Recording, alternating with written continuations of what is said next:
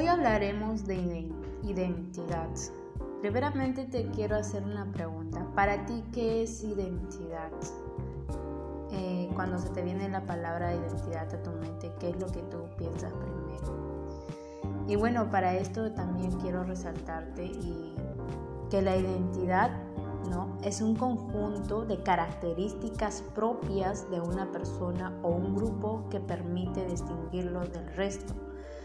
La identidad no es algo que Dios te ha hecho de una manera única. En el mundo entero no hay ninguno, ni aun los gemelos, ¿no? Los gemelos no son iguales, ¿no?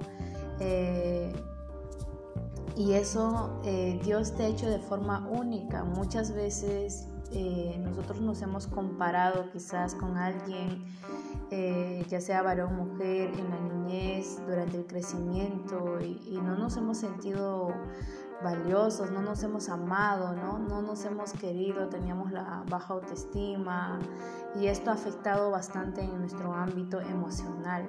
No hemos rechazado bastante a algunas áreas de nuestro cuerpo, como puede ser la nariz, los ojos quizás que no, porque son chiquitos, porque son grandes, eh, alguna característica tuya que tú te hayas eh, ahí este, señalado y no te hayas amado, ¿no? Entonces, este, sabes, te quiero hacer recordar que Dios te hizo de manera única. Te comento que yo en un momento pasé en, ese, en esa temporada de que no me amaba, no me quería mucho, de que siempre usualmente me comparaba, mira, para mí era, mira, todas las personas eran muy bellas, eh, mira, y esa persona es que, qué lindo, qué bello, ¿no? Y yo me sentía la más fea, se podría decir, la más grinch del grupo en donde estaba, ¿no? Y, me acuerdo que en, la niñez pues yo era muy flaquita y por ende me ponían apodos. Y la verdad que yo me sentía a veces ya mal, ¿no? Con esos apodos que me ponían y ya luego por tema de cambio de lugar empecé a subir de peso y así que subí de peso y está también muy gordita y al final también igual me pusieron unos apodos por ahí y sabes, Dios, este, no, sabes, te, comento que eh, muchas veces pasamos eso y ya sea en el colegio también que pueden hacernos así eh, bullying o bromas pesadas, ¿no?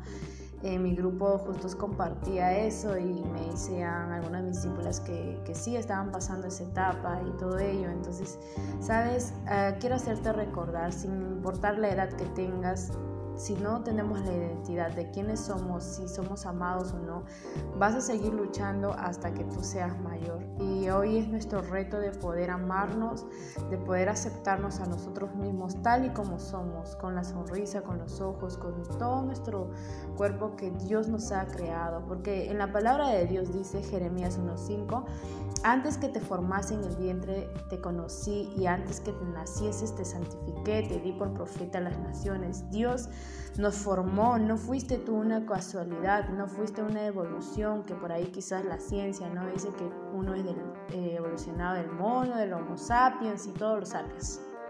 Y algunas veces también nos han dicho quizás los papás, no, yo no te tenía planeado, tú no ibas a nacer, ni siquiera te he esperado, la verdad que estábamos pasando una situación muy difícil y la verdad que yo no te esperaba o quizás simplemente quisieron abortarte o pasaste alguna situación, quizás cuando naciste estabas en, comas y todo ello, la verdad que te podría hacer recordar que si aún tú respiras, si aún tú estás aquí, ¿no? Eh, con todas esas fuerzas, estás viendo, estás mirando, estás consciente de todo eso, ¿sabes? Dios aún tiene un propósito con tu vida. Dios te ha formado de forma única, no hay nadie en el mundo entero sea como tú. Tú eres muy especial en las manos de Dios y, Dios te ama bastante y acepta ese amor y ámate como tú eres. Así con tus defectos, debilidades, fortalezas que tú tengas, tú ámate porque tú eres muy especial, tú eres muy valioso, valiosa, así que adelante, no te rindas, Dios ha puesto un gran potencial en tu vida y pues esperamos... Eh, la segunda parte de la identidad. En la siguiente estaré compartiéndolo. Muchas bendiciones. Gracias.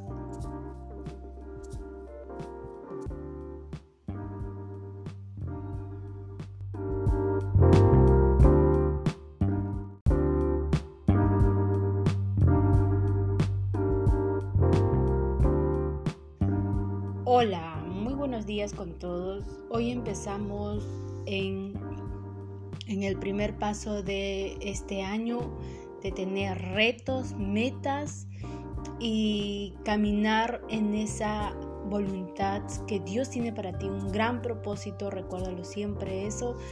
Y a pesar de todas las dificultades que tú puedas haber pasado, siempre recuerda que Dios está ahí contigo porque cada circunstancia que pasamos nos hacen más fuerte, nos ayudan, al contrario, nos ayudan a buscar otras estrategias, nos ayudan a poder eh, buscar más herramientas de cómo sobresalir y Dios te lo va a dar. Así que no te rindas, este es un tiempo donde tú puedas brillar más.